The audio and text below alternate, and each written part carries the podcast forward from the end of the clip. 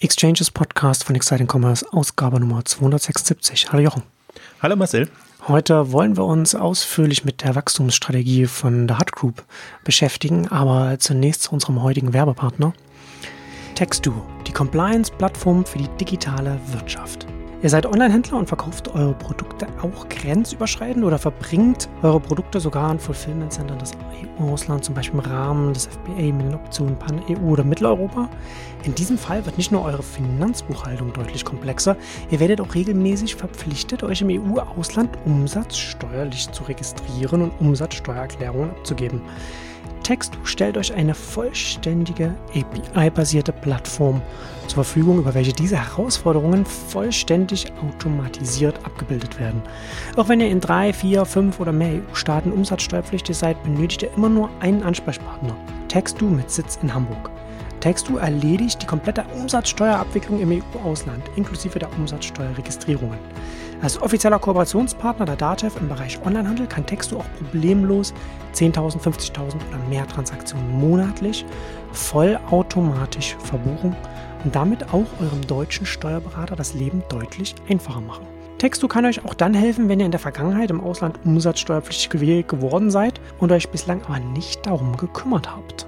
Textu hat eine eigens entwickelte Schnittstellen zu allen relevanten Marktplätzen, also Amazon, eBay und so weiter, ERP-Systemen, Plenty Markets, JTL Bilby, Central und so weiter und auch zu den Shop-Systemen Shopify, Shopware und so weiter und so fort.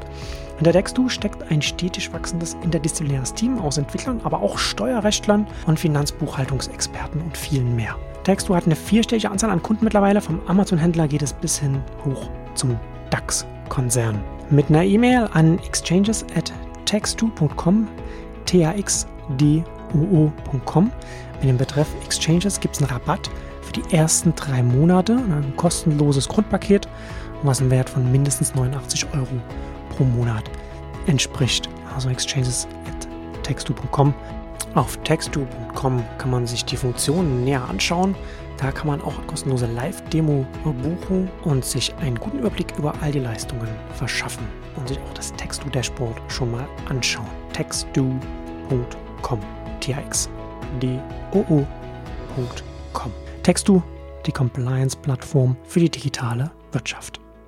Ja, heute direkt anschließend an die, wir haben, ich glaube, äh, in, in, den, in den letzten Jahren immer mal wieder mal der Hut Group hier und da in Nebensätzen und Gesprächen ein bisschen erwähnt, aber ich hatte jetzt noch mal geguckt, wann wir das letzte Mal wirklich ausführlich drüber gesprochen haben. Aber du begleitest die ja jetzt schon intensiv auch auf Exciting Commerce, aber eine, eine richtig dedizierte Ausgabe war die letzte 181, das war 2017. Das ist schon eine ganz schön lange Zeit her. Das ist ja, kann man ja gerade so eine Hut Group, das ja auch durch, durch Zukäufe groß wird, wo wir jetzt ja auch so sprechen wollen, kann man ja dann äh, in so nach so einer Zeit quasi nicht wiedererkennen, so ein Unternehmen. Und da wollen wir heute uns damit beschäftigen. Und ich habe vorher auf, auf Twitter schon so ein bisschen gestichelt, ob es da eigentlich mehr zu sagen gibt zur Wachstumsstrategie als einfach nur M&A. Aber da steigen wir schon noch ein bisschen tiefer jetzt äh, ein, als diese, dieses, dieses Abkürzel. Ich würde sagen, äh, lass uns darüber sprechen, wie smart die ganze Strategie ist, ja. ob und wie sie uns auch an die Tech-M&A-Strategien von äh, Facebook, Google etc erinnert. Ähm, vielleicht ergänzend zu dem, was ist seit 2017 passiert. Also das sind natürlich viele Übernahmen, speziell im Beauty-Bereich passiert, ähm, aber eben auch im letzten Jahr der Börsengang. Und der macht es natürlich noch ein bisschen äh, offener jetzt, zugänglicher, äh, was, hm. was die Strategie angeht ja. und, und was die Möglichkeiten hat, sich da zu informieren und, und einzusteigen. Und ähm, seit dem Börsengang hat sich im Grunde nichts verändert. Sie haben eher nochmal Gas gegeben haben äh, da das Kapital eingesammelt, haben weitere Übernahmen bekannt gegeben. Dermstore war so die, die jüngste, wo sie wirklich mal nochmal wieder einen Handels, ähm, also eine Handelsseite, sage ich jetzt mal so rum, äh, übernommen haben. Sonst sind sie ja eher im Bereich äh, Beauty-Marken aktiv mhm. gewesen. Also vielleicht zur Struktur nochmal kurz. Sie kommen eigentlich aus dem Nahrungsergänzungsbereich. Nein, ganz kommen sie aus dem Elektronikbereich. Sie waren früher mal CD Händler und Versender. Ähm, als das absehbar war, dass der ganze Medienbereich äh, online nichts mehr wird, weil das alles digitalisiert wird, mhm. ähm, haben sie sich äh, ausgerechnet Beauty ausgesucht, weil das margenattraktiv war. Da gab es auch vor ein paar Jahren mal ein interessantes äh, Gründerporträt, ich weiß gar nicht, in irgendeiner englischen Zeitschrift war das mal, der es genau um diesen Strategiewechsel, den du gerade beschreibst, oder diesen ganzen Portfoliowechsel, wie auch man es nennen will. Ähm, da beschreiben und das ist sehr genau beschrieben, wie die Gründer sehr pragmatisch sich eben auf die Entwicklung der Produktkategorien äh, draufgeschaut haben und festgestellt haben, das, was wir hier machen, das äh, wird sehr schwierig und, und dann, dann entsprechend sehr pragmatisch geguckt haben, wo wollen wir reingehen und dann diesen doch relativ äh, radikalen Wandel gemacht haben. Also jetzt sieht man halt so ein bisschen die Früchte daraus aus dem Strategiewechsel mhm. und das ist ja alles nicht berechenbar und sie hatten ja extreme Schwierigkeiten, ähm, da einfach auch in den Markt reinzukommen, weil einfach Beauty, die Beauty-Marken nicht für Onliner und Newcomer im Online-Bereich zugänglich sind, sondern äh, die Strukturen da einfach so sind, dass du keine Chance hast. Sprich, sie mussten sehr auf Eigenmarken setzen. Und im Grunde haben sie, das werden sie offiziell nicht so sagen, aber den Umweg über, über Nahrungsergänzung genommen. MyProtein ist, ist ähm, super stark, war lange auch eigentlich ihr Wachstumstreiber, umsatzseitig, ähm, auch ihr, ihr Ergebnistreiber. Das sind halt hoch äh, profitable äh, Geschichten, also Nahrungsergänzung für, für Fitness hauptsächlich ähm, in dem Bereich. Ähm, aber sie haben das, finde ich, so schön aus der Not immer eine Tugend gemacht, weil ich meine, heute stehen sie, wenn man an Influencer denkt, denkt man nicht unbedingt immer an die Fitness-Influencer, hm. aber sie haben sich da eine extrem, ähm, extreme Macht, würde ich sagen, aufgebaut und ähm, werden halt in dem Bereich extrem promoted, präsentieren sich aber eigentlich immer als Beauty-Player und haben da auch stark aufgeholt und glaube ich sind jetzt auch so gerade so an dem Punkt, ähm, wo, es, wo es ihnen leichter fällt, Marken zu gewinnen, beziehungsweise ihr Ziel ist ja sogar, die Webseiten für die Marken zu betreiben und eigentlich dieses direkt der Kundenzugangs, Direktvertriebsmodell ähm, da auch zu propagieren und den Marken im Beauty-Bereich eben diese Möglichkeiten zu bieten. Das ist kein Selbstläufer, deswegen werden sie immer versuchen, ähm, die, die, die Produkte auch in ihre bestehenden Sortimente reinzunehmen. Vielleicht, um es ein bisschen plastischer zu machen, ihre Endkundenmarken sind äh, Look Fantastic, die kennt man bei uns nicht, ähm, aber sind ähm, eben aus England heraus stark. Dermstore, was sie jetzt übernommen haben, um im US-Markt eher in dem Prestige heißt das ja im, Beauty-Bereich, im Premium-Bereich, ähm, Fuß fassen zu können. Und interessanterweise, Glossybox lebt noch. Das war ja auch, hatte ich ja so gedacht, als sie das von, von Rocket übernommen haben. Ja, das übernimmt man halt jetzt, vielleicht weil es günstig da war, aber das ist wirklich so eine, eine Untersäule jetzt in dem ganzen Beauty-Bereich, dass sie da weiterhin ihre Abo-Modelle äh, verfolgen können. Mhm. Berichten auch immer schön, das sind jetzt ein paar hunderttausend. Ähm, Abonnenten regelmäßig, aber das ist so ihr, ihr Bröbchengeschäft und ähm, ein Thema, was sie interessanterweise auf, auf unterschiedlichen Ebenen vorantreiben. Also wirklich so Abos ist ein Teilthema für sie, weil sie auch stark Richtung Kundenbindung etc. denken. Und das Schöne ist immer an der Hut Group, wenn man sie intensiv verfolgt und, und immer mal wieder da reinguckt, ist, dass im ersten Moment ist das alles langweilig und unspannend. Und wenn man sich dann mal die Komponenten anguckt und auch die Übernahmen und vor allen Dingen, und ich glaube, darüber können wir heute ein bisschen sprechen, wie sie es integrieren und was sie daraus bauen, dann ist das, finde ich, super spannend und und smart gemacht und halt nicht so plump, dass ich sage, da habe ich jetzt einen neuen Markt, da habe ich ein neues Geschäftsfeld, hm. das, das ja. kaufe ich mir dazu, sondern dass die sind wirklich, gehen dazu über, etwas, etwas Neues zu kreieren und das, das entsprechend dem Markt anzubieten und im Grunde auch wie alle Plattformplayer in die Richtung, entweder du hast Marge über Eigenprodukte äh, Eigenmarken oder du äh, versuchst über Serviceerlöse etc. zu, zu profitieren, äh, um einfach die, die, die Rentabilität entsprechend hinzubekommen.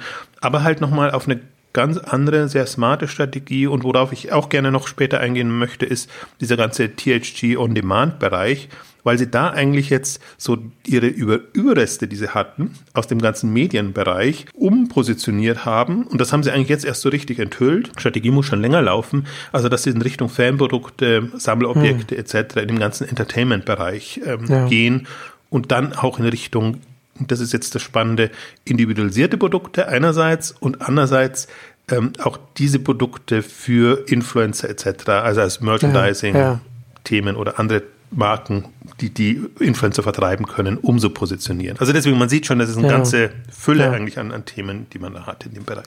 Ähm, gerade verbunden mit, mit Influencern, Fanprodukte und, und Customization ist natürlich, wenn man das operativ hinbekommt, ist das natürlich sehr attraktiv strategisch. Ähm, ich hatte ja so mein, meine Hauptfrage bei der Hut Group war ja immer, und ich glaube, da haben wir auch damals 2017 drüber gesprochen, dass sie ja mit diesen Aufkäufen, die sie machen, sehr viele kleine Webshops dann quasi aufkaufen oder, oder eben die Websites, über die sie dann was vertreiben wollen und so weiter.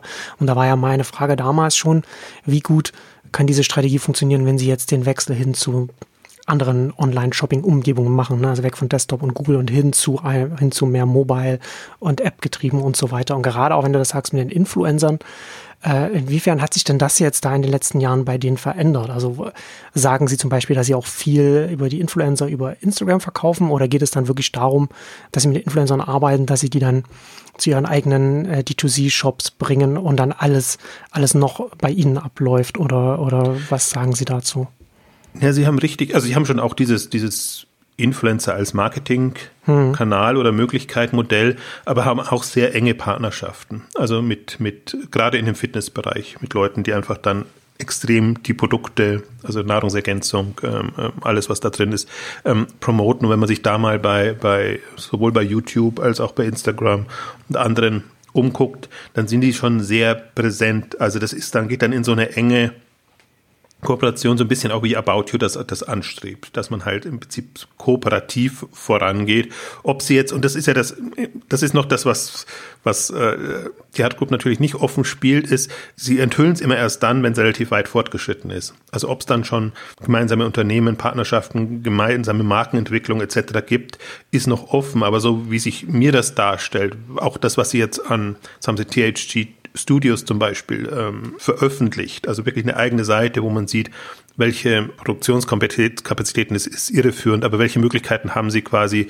von, von äh, Spots bis zu äh, irgendwelchen Shows etc. und, und äh, äh also äh, wie soll ich sagen, ähm, Materialien zu, zu kreieren. Und ähm, das ist positioniert in Richtung große Marken, lässt sich aber natürlich auch in diese Richtung verwenden.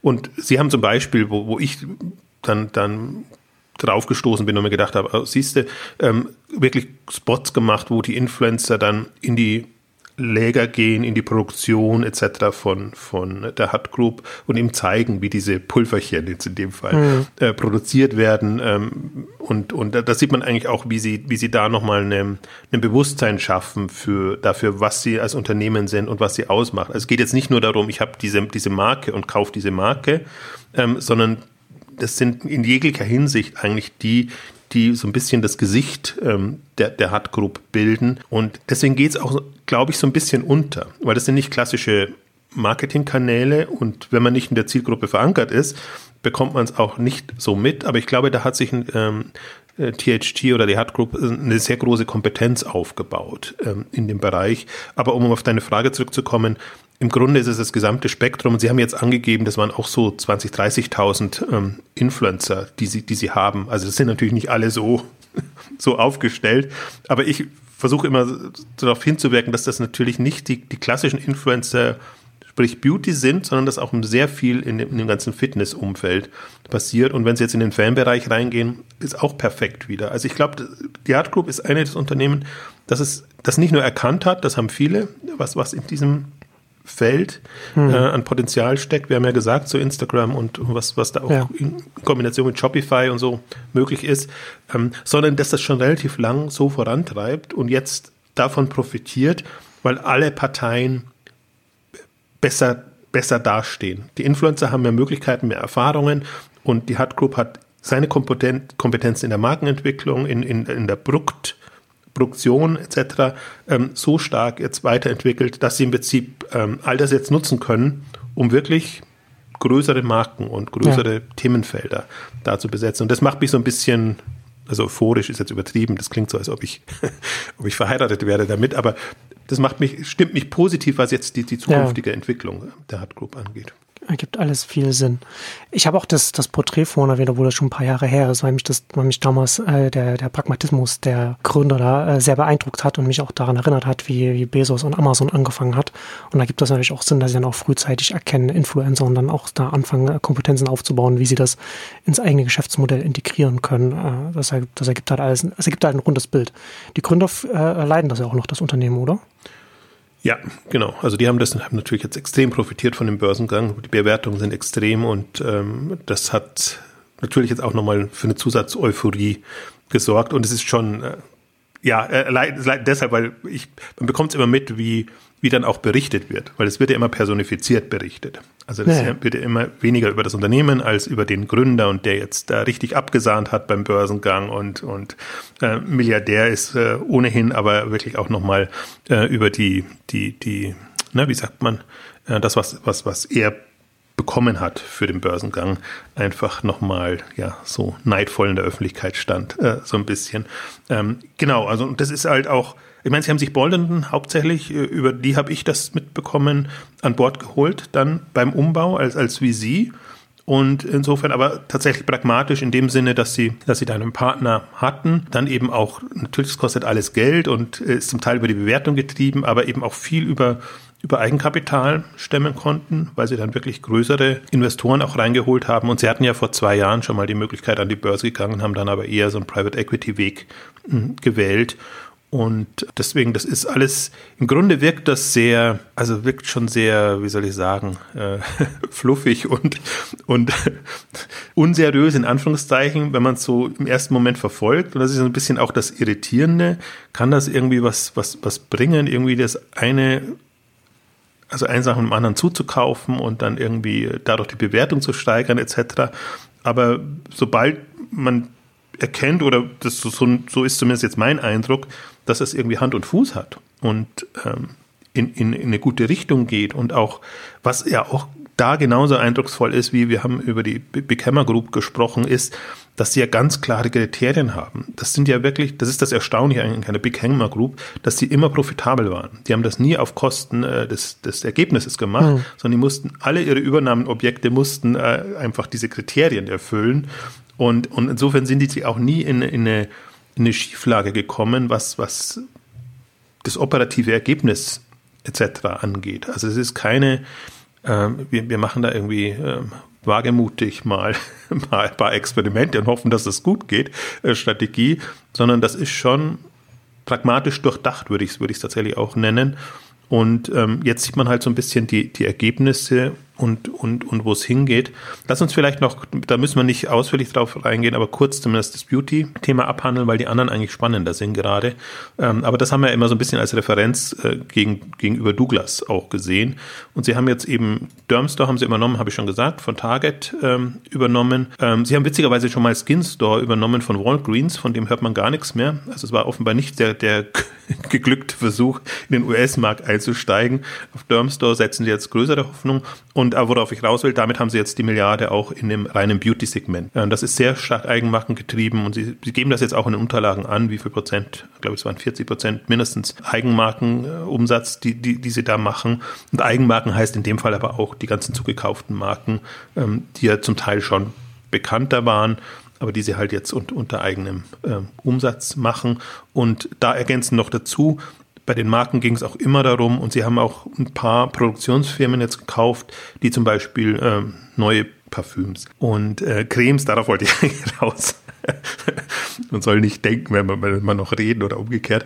Also dazu gekauft, alles gefühlt aus meiner Sicht sehr in der Umgebung von Manchester, so dass sie es bei sich vorm Haus haben, aber alles etablierte Firmen, mit denen sie zum Teil eben schon arbeiten oder die Marken, mit denen sie zusammen, also die sie übernommen haben, schon, schon länger arbeiten. Und ähm, das ist eigentlich etwas, was man jetzt aber in allen Bereichen sieht, dass sie in, in allen ihren drei Geschäftsfeldern plus Technologie, klammer ich jetzt mal aus, an allen drei Handelsgeschäftsfeldern immer Produktionskapazitäten haben. Und das haben sie quasi im Beauty-Bereich gelernt, auch im, im, im Nahrungsergänzungsbereich ähm, gelernt.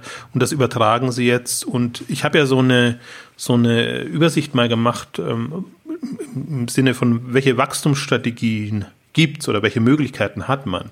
Und das ist ja nach vorne raus, das haben wir ja auch schon Ausgaben gemacht, immer wie die User Experience äh, ist, letztendlich, ob welche Apps, welche Plattformen etc. es sind und nach unten raus vertikale Verlängerung. Und vertikale Verlängerung waren bei mir immer beide Richtungen, in die Eigenmarken reinzugehen, aber auch in die physischen Kompetenzen. Das kann Produktion sein, das kann Logistik sein etc., dass man das in-house machen kann und dann eben anderen wieder zur Verfügung stellen kann. Mhm. Und das, das spielt gerade auf der das war die vertikale Achse. Es gibt noch die, die, die horizontale, die geht Richtung Marktplatz und ähm, also selber Marktplatz werden oder auf Marktplätzen zu verkaufen. Aber diese vertikale Achse, die spielt einfach die Hard Group extrem gut mit am besten und Man kann es mit nichts anderem vergleichen, sonst würde man ja sagen, ja, das geht Richtung Amazon-Richtung, aber geht es auch nicht, weil die Hard Group vergleichsweise dezentral aufgestellt ist. Also sie haben ja sehr viele unterschiedliche Seiten, die sie, mhm. die sie betreiben. Es gibt nicht die eine Hut Group Seite, wie ja. es eine Amazon-Seite gibt, sondern das, das gefällt mir auch eben noch so, so gut daran, dass es eins der wenigen ist, die versuchen auch unterschiedliche Marken aufzubauen und mit, mit unterschiedlichen Marken unterschiedliche Kundensegmente äh, aufzubauen. Und das machen sie auch in allen drei Geschäftsfeldern. Also es gibt so viel, wo man sagen kann, Wahnsinn, also alles super schwierig, deswegen, ist, deswegen betone ich das so, weil im Grunde ist natürlich diese Ein-Marken-Strategie, wie das jetzt auch Zalando beschlossen hat, ähm, super, das ist alles effizient, aber nicht sehr zukunftsträchtig jetzt aus meiner Sicht, wenn man überlegt, wie sich der Markt wandeln wird hm. und dass man nicht genau weiß, welche Themen sind es dann oder welche, welche Plattform funktioniert am besten. Das Interessante ist auf jeden Fall, dass es ja zwei sehr diametral unterschiedliche Ansätze sind. Also das eine, du wirst alle deine, hast alle deine Eier in einem, einem Korb und willst, dass der eine Korb möglichst groß ist. Oder du äh, tanzt auf ganz vielen Hochzeiten wie der Hut oder beziehungsweise versuchst an vielen Stellen voranzukommen. Und es hat halt beides Vorteile und beides Nachteile.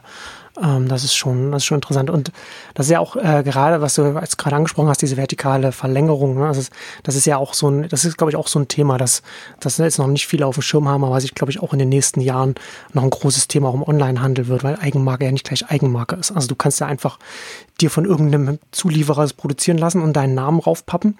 Oder du gehst eben tiefer rein und baust Fabriken oder kaufst Fabriken, sodass du dann noch mehr Kontrolle hast, aber eben mehr Risiko und so weiter. Da kommt jeder auch alles damit einher.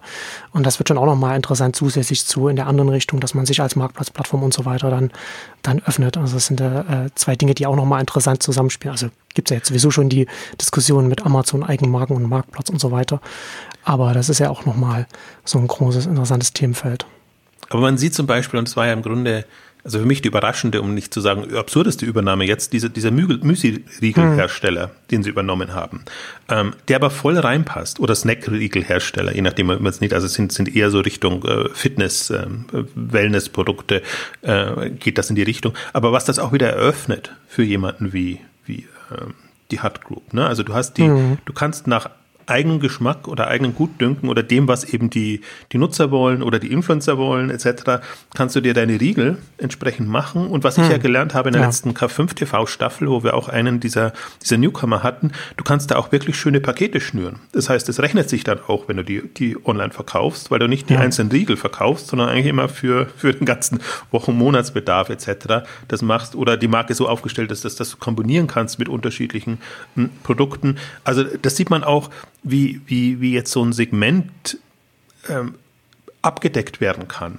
Und das sind für mich so die, die Highlights dann immer, die ich sehe. Im ersten Moment denke ich mir, ja, Irrsinn, jetzt nehmen, übernehmen Sie so einen Riegelhersteller, der eigentlich jetzt gar nichts zu tun hat. Aber wenn man dann mal versucht, ein, zwei, drei Jahre weiterzudenken, ähm, glaube ich, ist das eine, eine smarte Geschichte und aber ist genau so passiert, wie du es gerade beschrieben hast. Das war zuerst immer der, der, der Produzent oder Zulieferer, der quasi die Hausmarken, Eigenmarken für, für die Hut Group oder MyProtein oder was auch immer, MyVegan und wir haben, haben sie es, bauen das ja auch aus, ähm, gemacht hat. Und jetzt haben sie ihn quasi geschluckt und hm. können das für sich machen. Und ob sie das noch für andere machen, ist dann wieder ja. dahingestellt. Aber es war ja durchaus ein etabliertes ähm, Unternehmen, das sie da übernommen haben. Ja, und gerade in Verbindung mit den Influencern ergibt das Sinn, ne? dass man halt äh, sowas übernimmt. Dann hat man, wenn man mehr Kontrolle über den Produktionsprozess hat, kann man halt auch viel schneller äh, reagieren und dann und andere Prozesse auch schaffen, um dann entsprechend dann auf der anderen Seite mit Influencern und so weiter dann dezentraler wieder dann äh, Marken und, und kleinste Minimarken mit denen zusammen vielleicht auch zu machen oder wie auch immer oder zusammenzuarbeiten. Ich glaube nicht so sehr, dass, dass die Hut Group zum Beispiel nach einem Masterplan funktioniert, sondern dass sie eigentlich Chancen, die sie ergeben oder die sie sehen, mhm. nutzen. Ich kann mir eben gut vorstellen, zum Beispiel auch, warum gehen sie jetzt in diesen Individualisierungsbereich rein, dass sie halt irgendwann festgestellt haben, okay, wir, wir wollen einfach Influencer gebrandete Produkte Produkte haben und müssen natürlich dann auch alles haben. Wir müssen äh, müssen ja. das so gestalten können, dass einfach dann Influencer A drauf ist und da meinetwegen, ja. ich weiß jetzt nicht, ob es Riegel gibt, aber es gibt sicherlich irgendwelche Nahrungsergänzungsthemen oder Geschichten von, von bekannteren Leuten, die das dann halt unter, unter eigenem Label verkaufen können oder, oder wenn nur das Bild drauf ist oder so, ist es natürlich nochmal was anderes, ähm, als, als wenn sie es selber machen. Und ich glaube, so, so ähm, dadurch, dass sie diese Vertriebsstrategie immer hatten und so ein Direktvertriebsmoment drin hatten, neben dem Handelsmoment und eigentlich so in die die Richtung ja auch getrieben wurden, weil die Marken es ihnen nicht anders erlaubt haben, ähm, haben sie dann auf, ähm, tatsächlich auch erkannt, was, was für, für ein Potenzial da drin ist und was für Kompetenzen es braucht und wie mühsam es ist, wenn man das immer auslagert und, und separat macht. Und jetzt, glaube ich, haben sie in-house einfach so eine also Kompetenz aufgebaut, die sie, die sie ausspielen können, die sie aber auch, und das ist für mich ja so das Faszinierende, wenn ich sehe, das eine ist der Fitness-Nahrungsergänzungsbereich, das andere ist der Beauty-Bereich. Im Grunde ist es unter der Haube ähnlich, und natürlich nach vorn raus komplett anders, weil natürlich äh, jetzt Beauty-Produkte anders vertrieben werden als, als irgendwelche äh, Fitness-Geschichten. Ähm, und äh, spannend ist es jetzt tatsächlich, wenn Sie jetzt, wenn man jetzt noch denkt, jetzt haben Sie noch den Entertainment-Bereich in, in, oder sagen wir so, so ein, so ein ähm, Fanprodukte-Bereich, wo sie im Grunde das genau dasselbe machen können in anderer Form. Ähm, da geht es mehr darum, auch Lizenzen zu bekommen und, und Deals entsprechend ähm, aufzubauen. Aber auch, auch da geht es darum, einfach die Produkte ein bisschen persönlicher zu gestalten. Und das ist für mich so das, das Potenzial, was ich eigentlich nur bei der Art Group sehe. Und deswegen fasziniert mich auch das Unternehmen hm. so, weil ich mir denke, wer so aufgestellt ist, der hat echt Potenzial. Und sie, sie spielen das ja, vielleicht sollte man da noch was kurz zu sagen. Sie sind in England stark natürlich, USA versuchen sie hinzubekommen, sind in Asien aber vergleichsweise stark. Also Südkorea okay. und, und, und andere Bereiche in dem speziellen im Fitnessbereich, im Fitnessthema.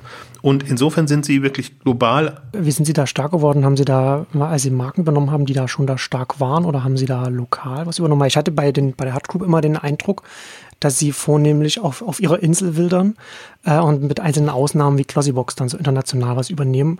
Hat sich das geändert oder, oder wie hat sich das da entwickelt? Eigentlich genau nicht. Also sie waren hm. eben immer schon global aufgestellt und nee, über MyProtein sind sie da auch hm. in, in Asien stark, also ihre Hauptmarke. Ich glaube, es geht eher darum, wo ist nutzerseitig das Potenzial. Und auch das glaube ich jetzt nicht, hm. dass es masterplanmäßig erfolgt ist. Aber man erkennt es immer daran, wenn man sieht, wo sie ihre, ihre Logistik haben und wie sie wirklich, also, also, die haben wirklich auch global ihre, ihre Lager und ihre Standorte. Und ich bin im ersten, bin darauf aufmerksam geworden, als sie irgendwann dieses TG THG Air gestartet haben, wo man im ersten Moment dachte, das ist jetzt so ein Möchtegern Prime Air, was, was sie da machen, dass sie ihre, ihre eigene mhm. Flugzeuge und eigengebrandete Flugzeuge machen. Aber nee, das ist wirklich ja. so, dass sie extrem viel Richtung äh, Asien ähm, vertreiben und ähm, das dann natürlich nochmal anders strukturieren können. Ähm, und das wird halt jetzt erst deutlich, weil sie jetzt groß genug sind oder so groß sind, ähm, dass das zum Tragen kommt. Ähm, nee, also das, das ist wirklich, ähm, das war eben nicht so was, es gibt andere Beispiele, wo ich das auch so sehen würde, die dann immer, also selbst Asos ist noch so, so ein Fall, ähm, der, der sehr England geprägt ist. Aber gerade die Hut Group ist, und ist aber auch erst relativ jung, ähm, dass, dass sie wirklich die, diese internationalen Umsätze haben. Und ähm, natürlich, man, also es gibt erst seit kurzem eher die, äh, die, die Einblicke oder die Umsätze, was sie auch in dem Fitness-Nahrungsergänzungsbereich machen. Und da wird es deutlicher. Im Beauty-Bereich ist das zum Teil so ein bisschen möchte gern, weil Look Fantastic ähm, ist zwar auch international aufgestellt. Du kannst die, gibt's äh, die, die, die Domains irgendwie oder wenn es eine Hauptdomain gibt, äh, die, die Sprach, äh, lokalisierten Sprachen ähm, überall. Aber mhm. würde jetzt nicht sagen, dass Look Fantastic jetzt im Vergleich zu Flaconi oder Douglas jetzt hier bei uns irgendwie eine große Rolle spielt. Also das hätten sie ähm, sicherlich gern. Also da ist es schon sehr englisch geprägt. Aber da sieht man eben auch, dass sie sich da breiter aufstellen. Und warum sollen sie nicht irgendwann eine, eine ähm, eine ähm, asiatische Marke übernehmen. Oder was zum Beispiel, wo sie jetzt, was sie jetzt auch angekündigt haben, wo sie hinwollen, ist stark Indien und, und sind jetzt nicht so die gängigen Märkte, sondern wo sie eben auch noch Potenzial sehen, jetzt gerade so für, für ihre Themen. Und das ist ja auch noch ein bisschen, wie soll ich sagen, dass der Wettkampf noch nicht so, der Wettbewerb nicht so hoch wie, wie in anderen Märkten. Also deswegen, das, das meine ich eben auch mit, das ist so ein bisschen auch immer die, die Gelegenheit nutzen, ähm, hm. Und das, das wirkt schon so, also es wirkt alles durchdacht und so wie das, also ich finde die beiden Begriffe pragmatisch und durchdacht. Das ist so beides, was ich jetzt ja. als, als Adjektive für, für die Hut Group sehen ähm, würde. Aber die Story ist dann immer erst von hinten her. Also dann verpacken sie es so, dass es wirklich eine, also es schöne Story ist, jetzt, dass auch ihre, ihre Jetzt haben sie eine dritte relevante Geschäftssäule, dass die halt jetzt nicht mehr THG Lifestyle hieß, die eigentlich ganz cool, aber das waren wie gesagt die, die Altlasten, was sie aus dem Medienbereich hatten, haben mhm. sie jetzt mhm. umbenannt in, in THG On Demand und, und, und strukturieren das eigentlich dann immer schon so, dass es dann wieder so masterplanartig ähm, wirkt.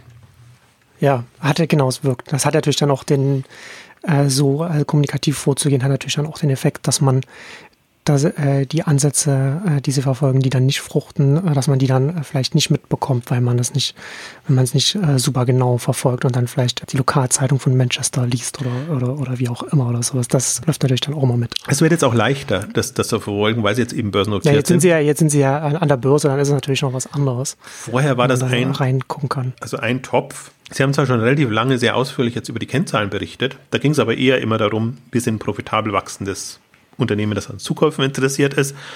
Ähm, ja. Aber nicht so sehr Richtung, Richtung Details. Und ähm, das ist eigentlich erst seit kurz vor dem Börsengang im letzten Sommer, dass sie das erstmals im Geschäftsbericht ausführlich veröffentlicht haben.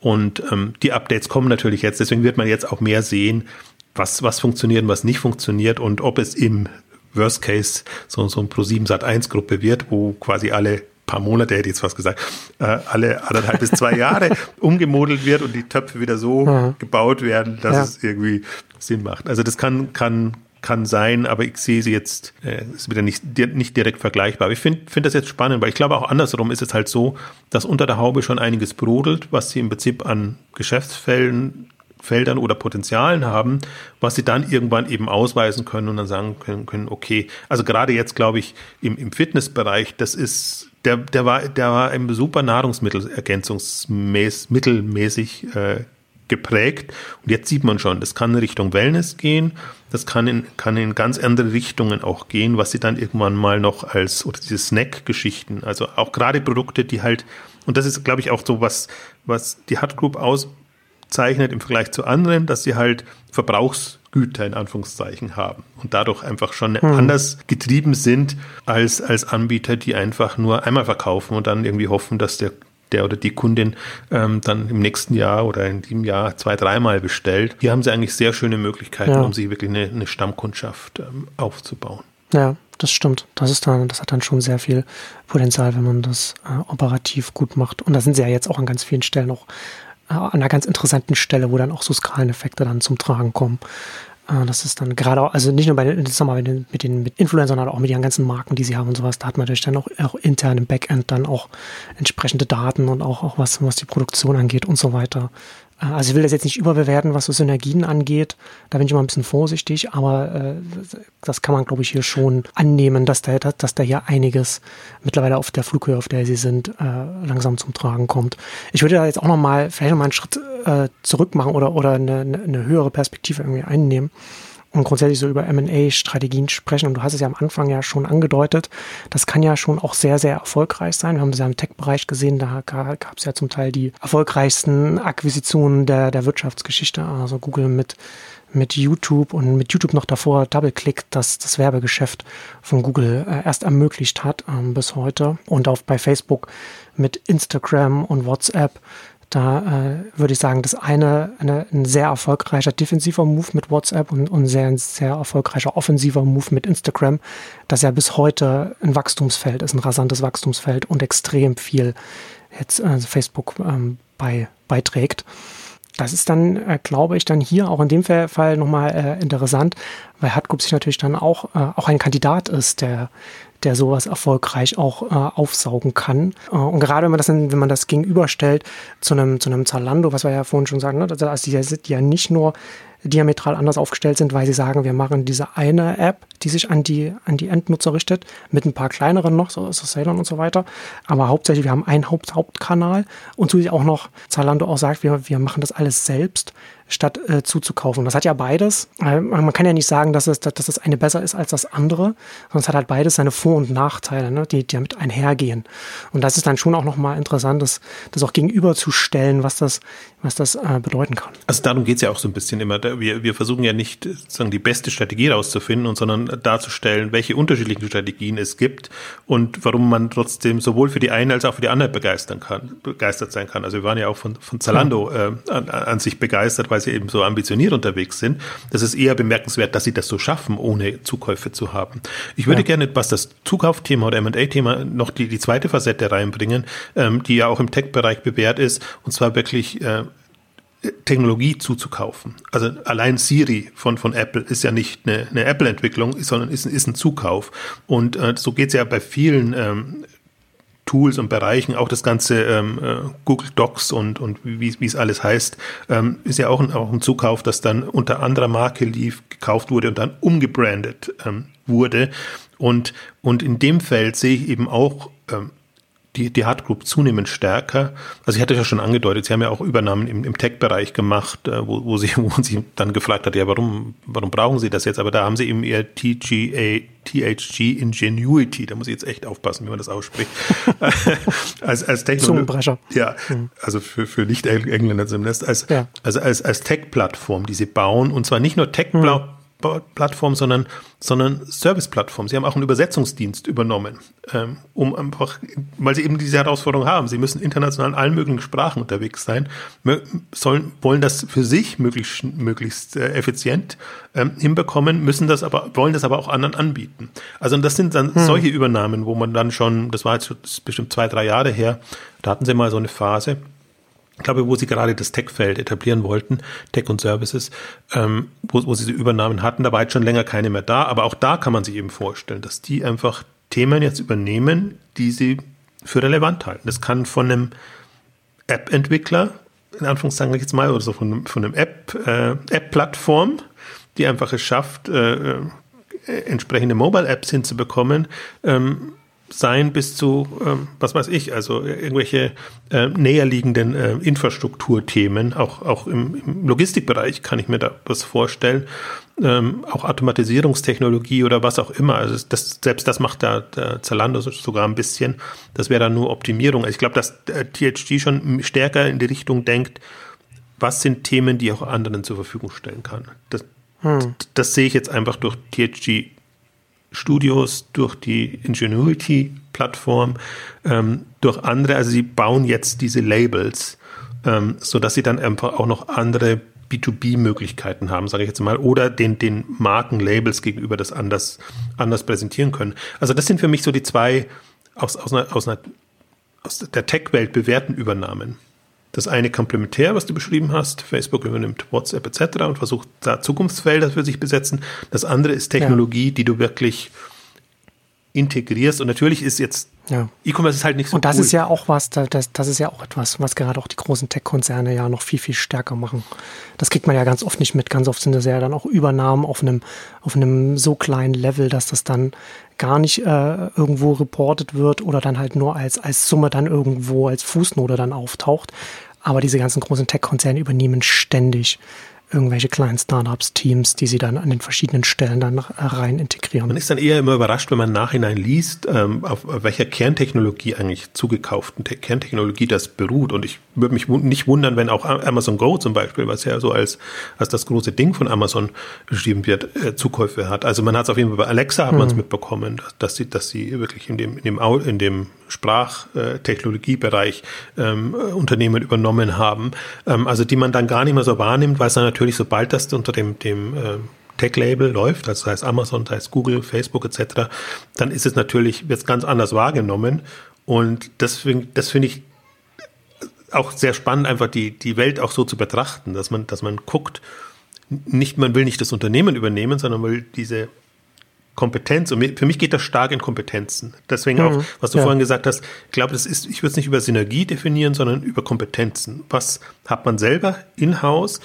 Was kann man an Kompetenzen zukaufen, integrieren und was kann man daraus bauen? Und ich finde, das haben die, haben die ganzen Tech-Player eigentlich sehr gut gezeigt. Also manchmal sehr gut, manchmal, also für mich ist zum Beispiel so, LinkedIn ist immer noch so ein, so ein eigenes Feld bei Microsoft, wo ich, wo ich, wo ich nicht wirklich durchblicke, was das jetzt ist, ob das jetzt nur einfach, um, um dann ein weiteres Geschäftsfeld zu haben, äh, naja. strategisch ist, oder ob man das irgendwie auch noch produktseitig äh, einbaut. Man hat es ja gesehen, an Slideshare haben sie es gekauft von, von LinkedIn dann wieder und haben es wieder abgestoßen.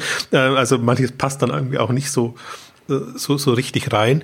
Und ähm, ich glaube aber, das ist, da ist für mich eigentlich die Hard Group prädestiniert M&A machen auch viele andere. Also da haben wir ausführlich über die über Big Hammer Group ähm, gesprochen. Ähm, das ist aber noch sehr sehr klassisch und das ist für mich. Deswegen ist es für mich auch so eins der ja für mich spannendsten Unternehmen, weil ich weil ich eben denke, okay, da ist, da steckt ein bisschen mehr dahinter und vor allen Dingen sind sie jetzt, jetzt haben sie die, die haben ja sehr zehn Jahre gebraucht bis zur Milliarde. Jetzt haben sie 1,6 Milliarden Pfund Umsatz gehabt. Jetzt wollen sie dieses Jahr 2,1 Milliarden ähm, erreichen. Also jetzt sind sie in der Umsatzgrößenordnung auch, wo, wo die Hebel wirken und wo hm. man wirklich, also nicht nur selber was anders bauen kann oder mit mehr Manpower bauen kann, sondern wo zum Beispiel jetzt auch natürlich wieder andere Übernahmemöglichkeiten da wären. Also sie können jetzt sehr schnell nochmal auch größere Player übernehmen, wer auch immer das sein könnte. Also wenn man rein auf das Handelsbereich guckt, da gibt es gar nicht so viele Attraktiven, weil die alle sehr klassisch handelsmäßig aufgestellt sind, sondern die müssten eigentlich dann eher so in Richtung vertikale Player äh, oder Technologieanbieter äh, was kaufen. Aber momentan bin ich halt, also das, das ist für mich so ein bisschen äh, nochmal Licht aufgegangen, jetzt, als ich diese Verwandlung von THG Lifestyle zu On Demand gesehen habe wo ich mir gedacht habe, okay, jetzt, wenn ihr das Fass, aufmacht und da wirklich in individualisierte Produkte, in, in, in, in Entwicklung eigener Marken etc. reingehen wollt, das ist nochmal wirklich ein, ein, ein großer Hebel und dann kann einfach die, die, die Rolle in der Hard Group eine, eine sehr starke sein. Äh, und zwar jenseits dieser ganzen, also Entertainment hat man jetzt nicht so am Radar gehabt, aber deswegen muss ich sagen, jenseits dieser Beauty-Themen oder wie sie sich im Beauty-Bereich aufgestellt haben. Ähm, und, und das ist noch nicht, deswegen habe ich auch Fanatics jetzt nochmal äh, ein bisschen, äh, bisschen drüber berichtet, weil Fanatics ja auch so ein Unternehmen ist unterm Radar, dass sich hohe Kompetenzen in der Lagerhaltung, in der Produktion, ähm, in der, in der Art und Weise, hm. wie sie Partnerschaften eingehen, aufgebaut hat. Das ist kein Handelsunternehmen, das ist aber auch nicht das, was man früher Mass Customization Unternehmen äh, macht hätte, sondern das ist so eine Mischung, weil sie ja doch von bestimmten Produkten Massen absetzen, aber dann eben doch die Möglichkeit haben, A, schnell zu reagieren ja. und dann auch das so in, zu hm. individualisieren. Und wenn ich mir das so ein bisschen auf, auf die Hut Group vorstelle, das ist schon, also da, da, da habe ich mir gedacht, das sind nochmal extreme Potenziale, die sich da auftun, weil das so ein bisschen auch nochmal das Selbstverständnis ähm, so eines Unternehmens nochmal noch mal dreht. Ja. Also nach außen dreht zumindest. Ja, das ist auf jeden Fall eine, eine, interessante Entwicklung. Das ist ja dann, das liegt ja dann zwischen der klassischen Massenproduktion äh, für die für die Supermarktregale und dem anderen Extrem, eine Mass Customization, dass jeder Kunde selbst irgendwie zusammenstellen kann, wie er das gerne hätte, sondern noch dazwischen, dass man jetzt seine ne, jetzt 20.000 Influencer hat, die dann jeweils ihre 50 bis 50.000 Follower haben äh, oder 500.000 oder 5 Millionen, denen sie dann etwas anbieten können, mit denen zusammenzuarbeiten, dann ist es natürlich nochmal eine größere Bandbreite, aber nicht, dass jeder Kunde, der ein Produkt bestellt, das dann selbst customized äh, zwingend haben muss. Und das ist äh, schon nochmal, ja, als, als äh, Potenzial, äh, als Geschäftsmodell schon, ne, schon interessant. Ich meine, man sieht das ja jetzt, was, was die, die ganze Kardashian-Welle gebracht hat, jetzt im, im Beauty-Bereich. Und hm. wie sie sich auch unterschiedliche Themen vorgenommen haben. Also von, von Lippenstifte bis, äh, keine Ahnung, jetzt wird es bald in Richtung Verjüngungs. Themen und Cremes gehen. Ähm, also alle, alles Mögliche. Und das hatten wir ja auch an der einen oder anderen Stelle. Du kannst noch so ein toller Influencer sein, aber du musst entsprechende Partner haben, die dir das dann auch, auch liefern. Oder du baust das alles selber auf. Also ich glaube, Kardashians gehen eher in die Richtung, dass, dass sie fast sich selber so eine, so eine Struktur äh, geschaffen haben. Aber damit kannst du halt als Hard Group und als jeder Player, der in dem Bereich äh, aktiv werden will, kannst, kannst du wirklich das, das als Service anbieten. Und das ist so, das zum Beispiel fasziniert mich so, das ja. ist ja in China weitergetrieben. Also diese Key Opinion Leader Geschichten. Und mhm. es waren jetzt auch ein paar an der Börse, manche haben sich zurückgezogen, aber da siehst du auch nochmal, wie sie das, wie sie das aufbauen und strukturieren, Ähm, du siehst aber auch, wie schwierig es ist. Also es funktioniert dann auch oft nicht. Und wie sie das halt mit diesen ganzen äh, Livestreaming-Geschichten koppeln und, und wie das eben auch in eine richtige Vermarktung geht. Und ich glaube, das wird halt, also das wird bei mir beim Thema Influencer weggehen einfach von Influencer als Marketing. Volk in Anführungszeichen, die dir deine Produkte vertreiben, hin eher zu, ich stehe für bestimmte Produkte und mach, mache, die, mache die dann groß und äh, bin dann halt auch gewisserweise Unternehmer. Aber wenn man so ja. mit so Partnern hinbekommt, die einem die ganze Infrastruktur zur Verfügung stellen, dann bist du mehr Kreativer und, und Designer und, und Entwickler in dem Bereich und natürlich Verkäufer dann. Ähm, aber das ist, also wir denken jetzt ja. mal fünf Jahre weiter. Ja, also das, das ist ja als alles so ein bisschen im Werden und wir haben es in der Shopify-Ausgabe, haben wir eine Creator-Ausgabe ausführlich ähm, besprochen. Ähm, das, das, das, da entstehen gerade sehr interessante Kombinationen technologisch. Da ist es schon Instagram plus Shopify vielleicht, aber damit ja, genau. hast du noch keine Produkte. Und also ich sehe momentan niemanden, der in der Größe ähm, in, in, in dem Bereich unterwegs ist und vor allen Dingen in diesen Kategorien auch. Hm. Also, weil ich glaube halt Beauty, Fitness, Wellness, sind schon dankbare Felder und im Modebereich mit Retouren und allem drum und dran ist, ist schwieriger. Oder was mir eben auch auffällt, gerade im Musikbereich und anderen Bereichen, diese ganzen Merchandising-Kollektionen und, und, und, und Themen. Und eben deswegen finde ich diesen, diesen Entertainment-Bereich und diesen Sammlerbereich so, so interessant jetzt auch in, den, den, in der Hut Group. Ähm, da tut sich schon viel und man hat jetzt eben auch gesehen, der ganzen Pandemie-Geschichte, wenn die nicht auftreten können, was ihr Hauptgeschäftsfeld ist, wenn Musik ohnehin nichts bringt, welche Möglichkeiten hat man dann noch? Und ähm, das, das ist eben auch noch eine Option. Hm. Ich glaube halt, dass, um es abzuschließen, viel gesprochen, aber abzuschließen ist, dass, dass äh, äh die Hard Group wirklich die Möglichkeit hat, eine der hat wirklich so als Influencer und Stars zu machen und, und die auch da auch groß ja. rauszubringen, weil sie einfach auch diese ja. Kanäle haben. In, ja, in das ist dann auch nochmal, das ist ja dann in den nächsten Jahren dann, da wird es ja eine ganze Bandbreite an Modellen geben, wie, wie, wie Influencer dann da mit Partnern zusammenarbeiten. Das ist aus einer Sicht von potenziellen Partnern wie einem Hut Group auch nochmal interessant. Deine Überlegung, willst du ein unsichtbarer Lieferant sein oder willst du, willst du ein Partner sein, der dann auch noch mit wahrgenommen wird und sowas kommt ja dann auch noch mit rein. Und das wird es ja auch in beide Richtungen, wird ja, wird's ja beides geben. Und aber wo willst du dich dann positionieren? Und da ist ein Hard Group mit einer Markenerfahrung und dann auch, wo, wo das dann vielleicht noch, wo man nicht nur die Produktion dann hat, sondern vielleicht auch darüber hinaus noch was anbieten kann oder dann pragmatisch dann einfach zukauft. Das ist natürlich dann schon sehr interessant. Ja, und manchmal ist es ja auch nur das Packaging. Also das wird ja, ist ja auch mal so ein bisschen ja. übersehen, dass das manchmal dieselben Produkte sind, die müssen nur anders verpackt sein, die müssen personalisiert mit dem Influencer, mit der, der, der Person in irgendeiner Form sein.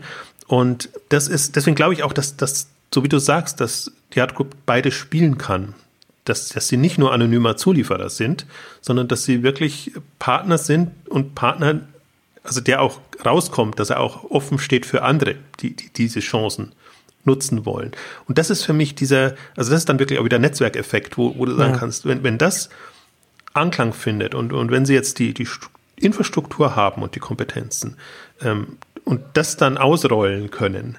Also dann bin ich wirklich mal gespannt auf, was das dann jeweils wird und ob sie dann nicht irgendwann eine Kategorie haben, Direct-to-Consumer, Handel und Influencer-Commerce oder wie auch immer hm. man es nennt, dass es auch nochmal klar ja. wird, wie viel Prozent quasi über diese Direct-to-Partner könnte man es dann nennen. Ja, wie, wie, auch, wie auch immer. Man, Im Grunde ist es wieder, wieder ein Handel, ja. aber das ist inter, indirect to consumer.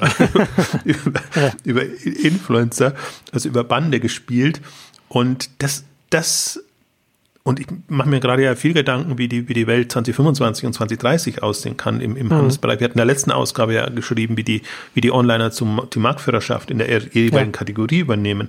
Aber halt nicht so gedacht, der an bestehenden Kategorien orientiert, sondern wirklich so auf die, die neuen Gegebenheiten und Möglichkeiten äh, eingestellt. Und ähm, das ist, das ist das, was ich mich an, an, an der Hutcoup reizt und was so faszinierend ist an der Hutcoup ist eigentlich, dass sie an diesem langweiligen Standort Manchester sind und versuchen, den jetzt cool zu machen. Gehen wir mal von, nicht, die Börsenunterlagen, die waren jetzt etwas underwhelming, würde ich jetzt mal sagen, enttäuschend. Und äh, aber die, die Darstellung, wie glamourös und, und, äh, und wie, wie ja, groß sie sich darstellen, auch wie kompetent, da haben sie extrem geben sie extrem Gas, spielen das hauptsächlich über, über Instagram, über ihre, ihre Unternehmenskanäle, aber ich bekomme es bei, bei Twitter auch gut mit. Ähm, also das ist jenseits der Pressemitteilungs äh, sage ich jetzt mal. Also spielen das da auch, auch sehr gut. Und interessanterweise in Deutschland stößt überhaupt auf gar keinen Anklang. Das ist echt faszinierend. Ich glaube, ich bin der Einzige, der über die Hut Group äh, mhm. berichtet, obwohl sie so stark im, im Beauty-Bereich auch sind.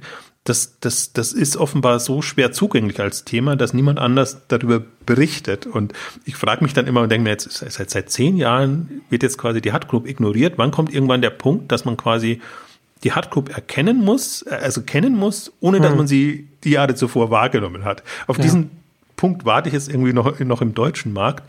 Ähm, aber ansonsten es ist halt super zugänglich und man kann, wenn, wenn man sich jetzt gerade so für, für zukunftsträchtige Geschäftsmodelle entwickelt, da sehr, sehr ähm, gute Einblicke auch bekommen. Ja, abschließend jetzt noch, äh, noch von, von dir noch irgendetwas, irgendein Aspekt, den wir jetzt noch nicht angesprochen haben zu, zur Hut Group?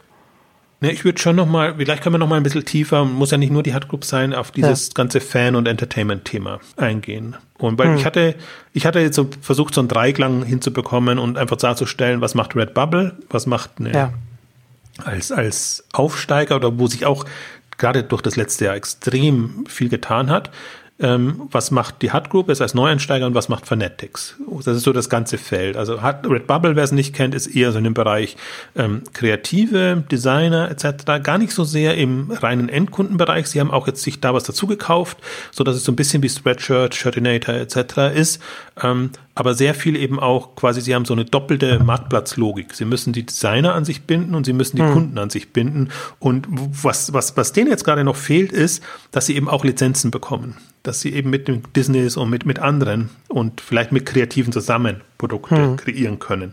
Das ist so dieses, die, diese eine Richtung, Richtung Fans oder, oder die, die an individuellen, individuellen Produkten interessiert sind. Das andere ist die dezentrale Ausrichtung, die bei der, bei Redbubble zum Beispiel extrem ist, ähm, was ihre Produktionsstandorte sind, also wo sie dann halt nur die, die Basisprodukte lagern müssen und die dann auf Zuruf, äh, je nach Bedarf, ähm, produzieren und ausliefern können. Und was das Schöne an Redbubble ist, dass sie einfach zunehmend näher an die Kunden herankommen. Also sie, sie australische Unternehmen, deren Hauptmarkt hauptsächlich USA ist, bisschen auch Europa und, und die einfach jetzt versuchen, zunehmend mehr Partner auch in dem Produktionsbereich zu bekommen, so dass sie einfach sagen können, okay, du musst nicht mehr eine halbe Woche warten, bis du das Produkt bekommst, sondern bekommst es wenigstens am nächsten Tag, auch in den USA oder eben noch schneller. Und ähm, ich glaube, das ist so diese ganze On-Demand-Bereich, der entsteht. Ich nenne jetzt mal On-Demand, weil einige der Player es auch On-Demand nennen, um, um es ein bisschen auch abzugrenzen von dem Mass-Customization, was finde hm. ich immer so in die Irre führt, weil so wie du es beschrieben hast, das sind trotzdem noch für die Massen gefertigte Produkte plus einen Individualisierungseffekt. Aber das Spannende ist eigentlich dieser, dieser Zeiteffekt. Du, du kannst sehr schnell on-demand produzieren. Und zum Beispiel Fanatics macht das ja so, dass sie sagen, wenn jetzt irgendwie in einem, in einem Spiel, sei es im Football, Basketball oder wo sie überall sind, irgendwelche eine Sondersituation war, dass irgendwie ein, ein Spieler irgendwie, keine Ahnung, einen besonderen Wurf hatte oder, oder sonst irgendwas, dass ja. sie dann gleich entsprechend reagieren und sagen, da machen wir jetzt sehr schnell Produkte, äh, die quasi so als, als Erinnerung an das äh, Spiel sofort mhm. im Impuls dann noch gekauft werden können. So schnell die Produkte wie, wie online die Memes landen.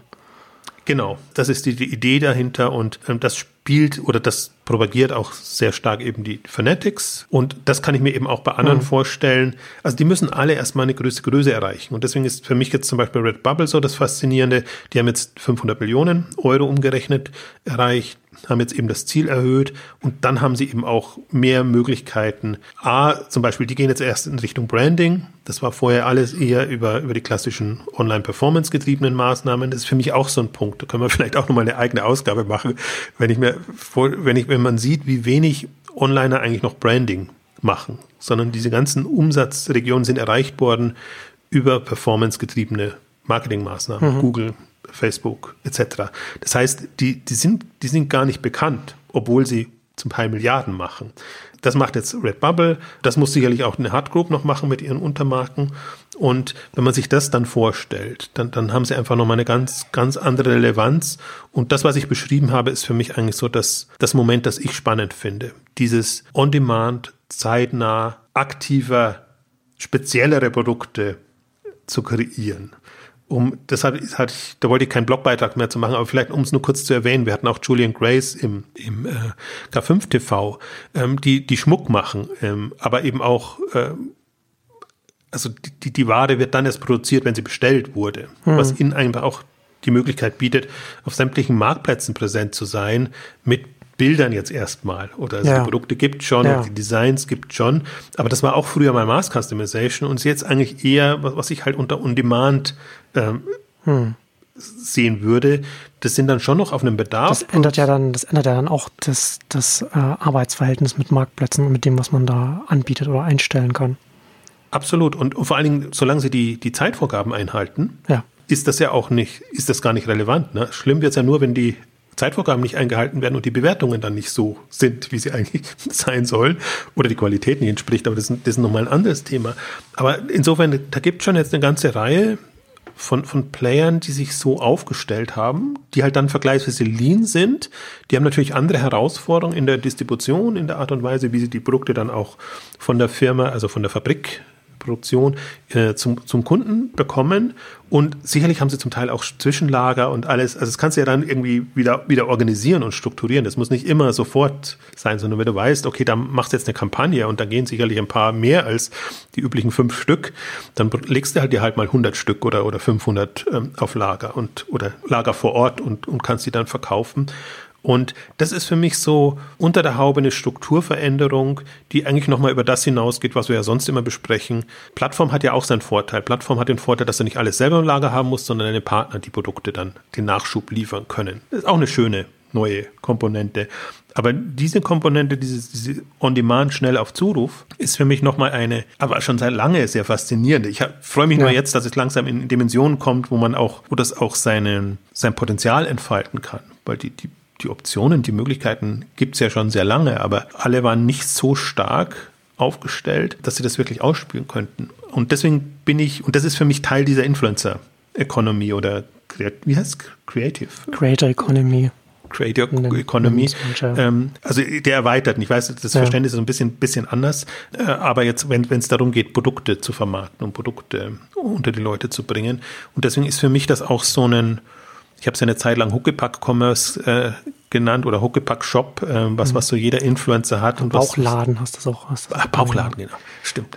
Ja, aber das aber ist ja alles, alles, was du jetzt genannt hast, ist ja, das spielt ja alles in sich rein. Ne? Der Aufstieg von Plattformen, von Marktplätzen und dann natürlich dann auch, wenn man schnell produzieren kann, dann auch dann auch die, die auch zu befüllen, ne? die, die Suchergebnisse und so weiter und die Influencer, die natürlich auch auf einer Plattform wie Instagram und so und TikTok und so weiter groß werden und die dann natürlich dann viel, viel vielfältiger sind als die wenigen Konzerne, die die Drogerien und die Supermärkte befüllt haben. Das greift alles ineinander rein.